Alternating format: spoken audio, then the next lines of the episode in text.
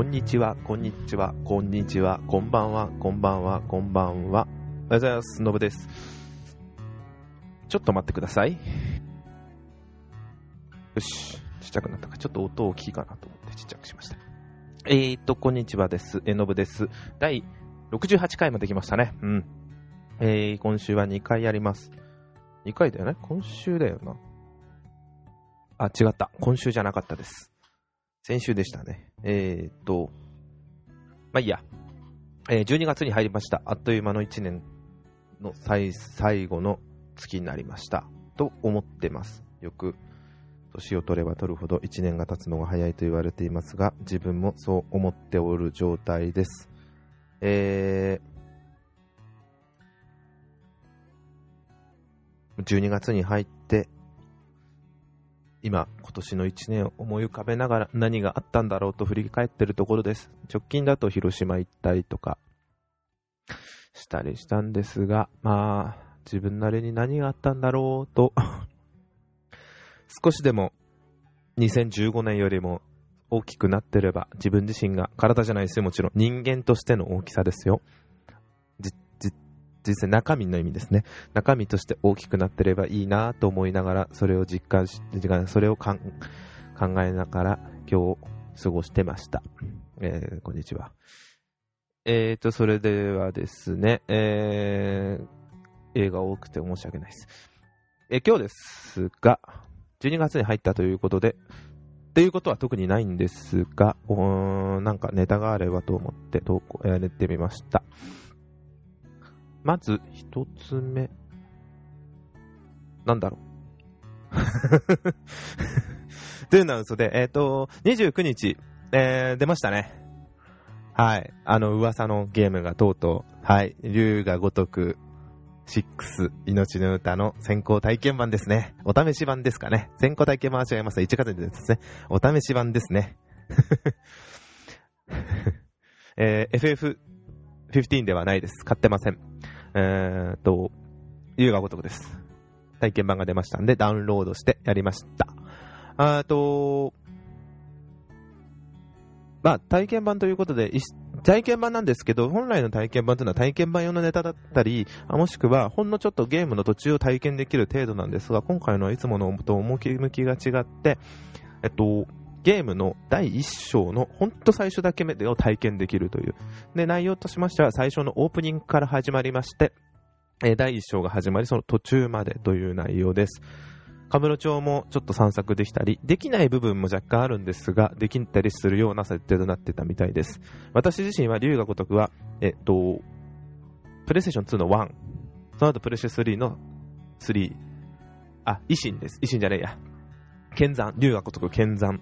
で、竜が如く3、えー4、オブジエンド、順順番間違ったらすみません。えーオブジエンド、5、5の後に維新ですよね。竜が如く維新。で、去年出ました、竜が如く0。で、その間に、竜が如く 1&2HD エディションをやってました。えー今年出た竜が如く極みはやっておりませんが、ストーリーとしましては一応全部やってますね。PSP の方の、あと、黒表はやってません。うん。そんな感じでやってます。ということで、あの、桐生一馬の話は全部やってるというイメージでいます。で、今回の方の龍が如く6というのもやってます。やりますとか、えー正式に来週8日発売ですね。12月8日発売で予約はしています。で、まあ、このゲームとしてはもう、ん？何年でしたっけ？龍が如く。もう10年 ?10 何年とかですよね。確か、何年ですか？龍が如く第。なんか、なんでやったのかが覚えてないんですが、なぜかやった覚えがあります。2005年なんで、11年ですね。うーん、まあ、でもまだ2005年か。で、そっからやって、で、まあ途中、3ちょっとだいぶ空いたんですよね。2と3はやってなかったんですよね。で、プレイステーション3を購入したんでやろうかと、安かったんでやろうかと3やったら非常にハマってしまいまして、また始めたという形です。ゲームとしては、日本のゲームとしては珍しいと思ってるんですが、なんやかんやで作品として優が如くという名前がつくのに関しては、毎年出てるんですよね。一回出てなかったかな、バイナリードメインというゲームが同じ龍が如くスタジオで発売されていたので、もしかしたら年が被ってるかもしれません。確か、ちょっと見てみます。えっ、と、龍が如く1が出たのが2005年。で、その後に、と、うん。あ、これじゃない。えっ、と、その後に、おー、んと、あー、出てこないですね。あ、これ見た方がわかりやすいか。えっとな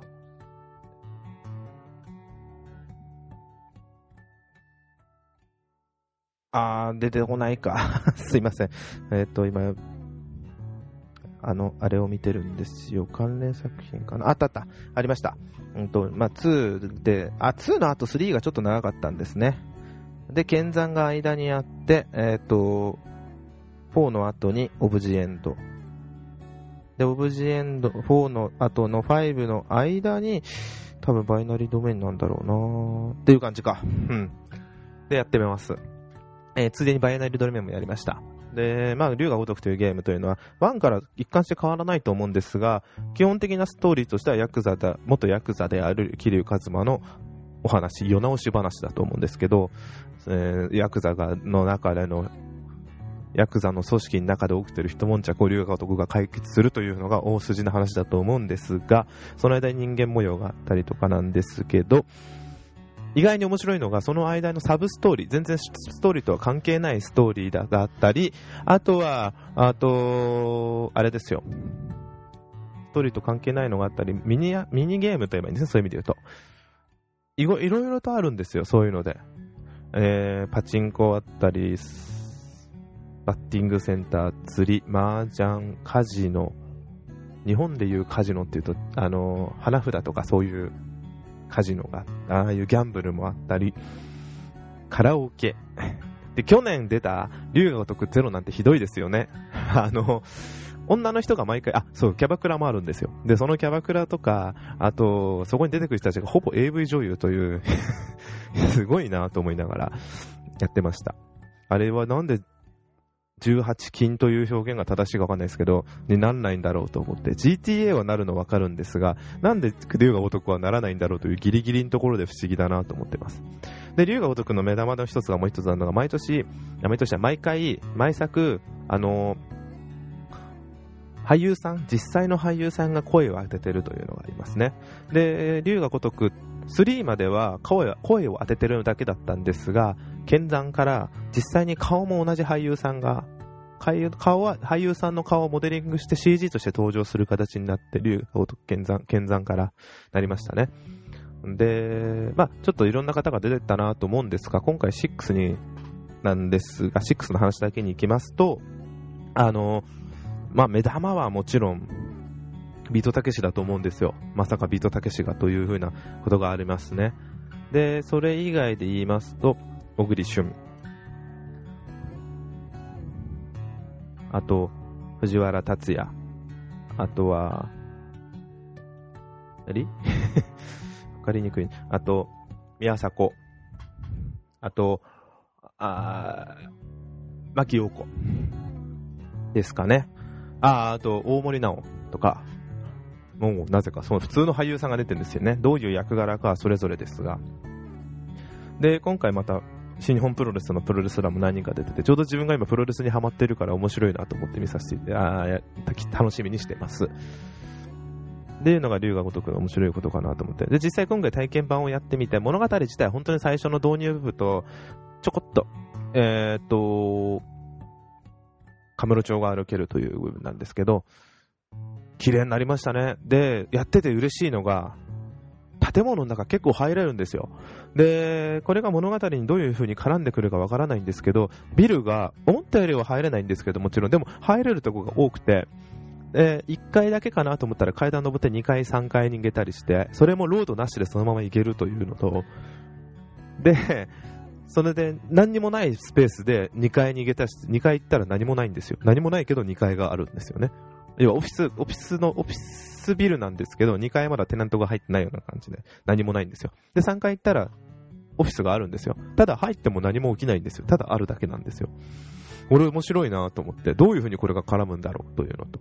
あともう一つは、戦闘が普通に街中歩いてて起きるんですけど、今までだと、えっ、ー、と、えー、街の人が周りを取り囲んで、それか、それ以外で戦いができなかったんですけど、敵が追っかけてくる限り、敵から逃げて、どこでも戦えるようになったんですよね。で、一番面白いのがそれで、コンビニの中でもそのまま戦えるんですよね。で、コンビニの中で戦うと、もちろん棚とか壊れてしまうんですよ。コンビニや、あの、お店です。お店で行くとテーブル、えー、ファーストフードだとお店、テーブルとか武器にして戦えるんですよ。で、それ終わった後、コンビニの店員に声かけると、もう来ないでください。もうこんなとこで喧嘩するのは来ないでください。まあそんなこと言えないんですけど、もう来ないでくださいとか、いろんなバリエーションで言うんですよね。え、じゃあもうこのお店使えないのかなと思って、ファーストフード使えないのかなと思って時間を置いていくと、工事中になってるんですよ。工事中の看板が出て、時間経つとまたそこに入れるような形になってて、面白いなぁと思って。で、戦闘中じゃなくても、なぜかこれ不思議だなと思ったのが、さっきのオフィスの話なんですけど、2階の、オフィスの、2階に、あ、2階じゃないですけど、オフィスビルの中に入って何階かにオフィスがあるんですけど、まあ、行っても何も起きないんですけど、その机に、桐生さんが突撃していくと、なぜか机がぶっ壊れるんですよ。で、机どんどんぶっ壊してっていくと、何にもない机の上でみんな仕事をしてるという変なシュールな絵が撮れたりとか、面白いなと思って。これはちょっと面白いと思ってやってます。で、一番驚いたのが、中に入れるのはもちろんなんですけど、そのビルの屋上まで行けるようになったんですよ。で、屋上まで行くと、まあ、アイテムが落ちたりするんですけど、今までロッカーってシステムがあって、街中にロッカーの鍵が落ちて、ロッカーを開けてアイテムを手に入れる。まあ、貴重なアイテムもあれば使わなそうなアイテムとかいろいろあるんですけど、アイテムを手に入れるというシステムだったんですけど、あ、でもそれも、3、4までだったかな ?5 とかあったかな？まあ、あったんですけど、今回金庫があって、金庫って言っても今屋上とは言ったんですけど、屋上じゃだけじゃなくても、街中にも置いてあるんですね。で、金庫の鍵をどっか街中に落ちてるのを拾って、その金庫を開けるみたいなんですよね。で、まあ、例えば屋上にそういう金庫があったりもするんですけど、何にもなかったりもするんですよ。ここは何かイベントで起きんのかな？と思いながら、あのー、ただ屋上に行けて、まあただそれもロードなしで言えるから、高いとこから街が見れるっていうのは結構気持ちいいですね。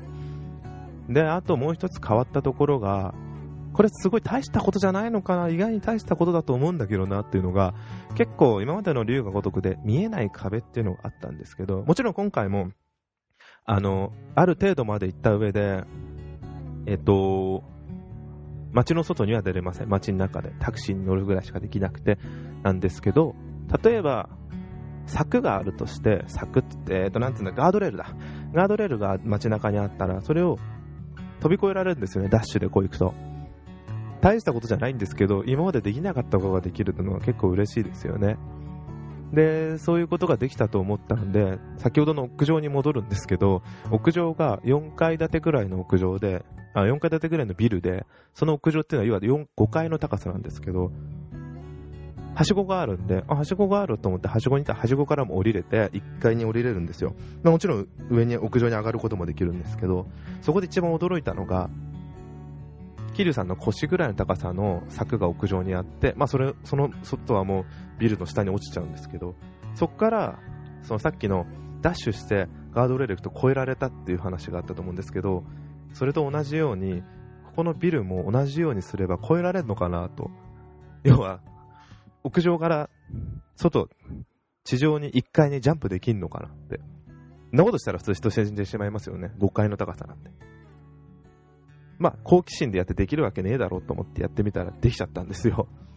で、そのまま5階から、屋上から、ジャンプして下に降りて、降りることができるようになってて、まあ普通死にますよね。桐生一馬は、怪我もせずに無傷で着地です。あ、倒れたかな？でも体力減らないんですよ。なんだこれ？と思って、なんか減ってるよな？と思いながらも、ちょっと自分そこまで気づかなかったんですけど、ちょっとびっくりしました。それと一緒で、今まで行けなかったので、バッティングセンターの上も行けるようになって、屋上です、それも。そこもジャンプしてきて、1階というか、バッティングセンターの表に出れるようになってました。まあそんな感じで、まだまだ全然本編にまで行ってないんですけど、あのー、それだけでもなぜか楽しいなと思って楽しんでます、龍が如く。あの、お店も、ファーストフードのお店もなぜか2階に上がれて、お客さんが要は、イートインスペースですよね。イートインスペースがあって、みんな食べてるんですよ。ここは何ができるんだろうと思ったり、なんか探索できるスペースがすごい広くなってるのが非常に面白いですね。なんかすごいなと思います。っていうのが、もちろんこれだけじゃなくて、今まで通りの竜が如くで、あのー、麻雀とか、麻雀、なんで麻雀がいい？麻雀とか、あとは、キャバクラもあんのかな？とか、ライブチャットっていうのもあったり、あとは、もちろんご飯も食べれますし、バッティングセンターもありましたね。今回ライザップも協賛してるみたいで、ライザップ、桐生一馬がライザップをやるという、そういうのもあったり、あのー、今まで、もちろん今まで通りもあるのに、その街のリアルさ、プレイステーション4になったからそうなったのかなという画面、街のリアルさ、綺麗さと、どこまでも行けるシームレスさと、すごいなと思ってます。でもこれがもっとすごいなと思ったのが、去年、龍が如くゼロ出て、今年の初めに、龍が如く1のリメイクの龍が如く極みが出たのに、そのノリなのに、今年また新作が出るというのがすごいなと思って、大丈夫なのかな、このスタジオはって 一応この龍が如く、桐生が如く、こと桐生一馬のえー、ストーリーは、物語は最後になると言われているんですが、どういう話になるか分かりませんが、大丈夫なのかな、これ、と思って。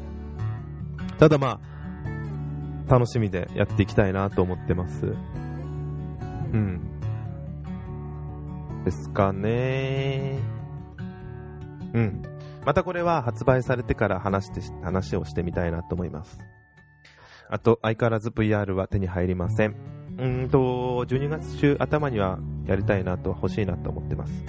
あの、接待、接待おもちゃだと思って、ゲームだとは思ってるんで、今月ちょっとうちに友達が来る予定があるんで、それまでには欲しいなというのがえー、目標でありますね。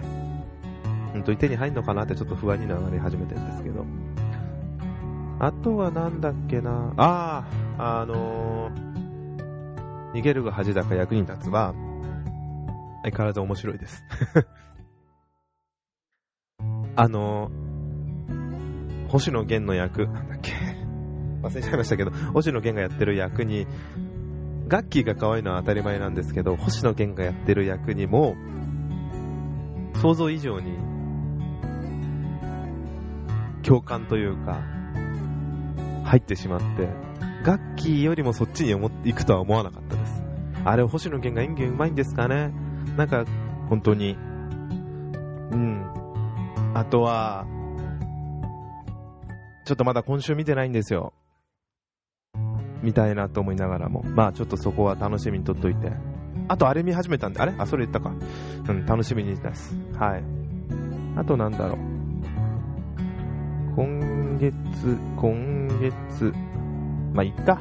今日は龍が如くだけで、ちょっと体験版すごい楽しみにしてたんで、それが良かったです。あとなんかあった気がしたな。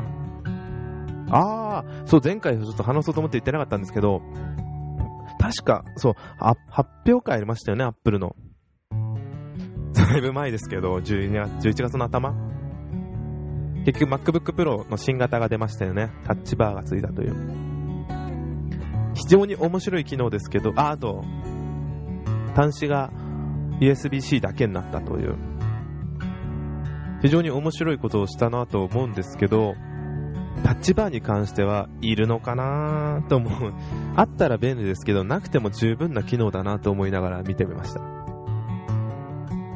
だけど、ない方の MacBook Pro はあるんですけど、なんで、ま、ない方の MacBook Pro は機能が劣るんですかね。せめて USB-C は減らしてほしくないですよね。っていう風に見て思いました。まあでも、欲しいね。やっぱそのなんだろう、意欲を沸かす Mac って、Apple って、自分のある、自分がそういう風に信者なんですか？信者じゃないって言いたいんですけど、怖いですね。すごいですね。なんか、マックブランドってすごいですね。って思いました。最近、いつぞやかどのバージョンかわかんないんですけど、家の中、家を整理してたら、iPod シャッフルが出たんです、出てきたんですよ。妻のだったんですけど、結婚する前の。いいですよね。充電してお曲入れたらまだ全然使えたんで、これいいなぁと思いながら見てました。あの iPod シャッフルあると思うんですけど、今のやつの2個ぐらい前ですね。細長くなってボタンがなくなったやって、またボタンが復活して、復活したじゃないですか。そのボタンがなくなる1個前の時の iPod シャッフルですね。すげえちっちゃくていいですね。うん、ボタンもだからといってちっちゃいですけど押しにくいわけじゃなくて、ちゃんと指に収まる大きさで押しやすい。十分っていう機能を持ってるので、これいいですね。ちょっとアップルについてふと思いました。ファミコミにやってないっす。はい。じゃあ、そんなんです。えー、来週つか次回か。来週は龍が如く発売で、あ、プレイステーション VR も欲しいなと思っている所存です。では、えーと、たまにあるこのグデグデ感、いや、いつもあるか、グデグデな今回のポッドキャストでした。以上、ご清聴ありがとうございました。失礼いたします。さようなら。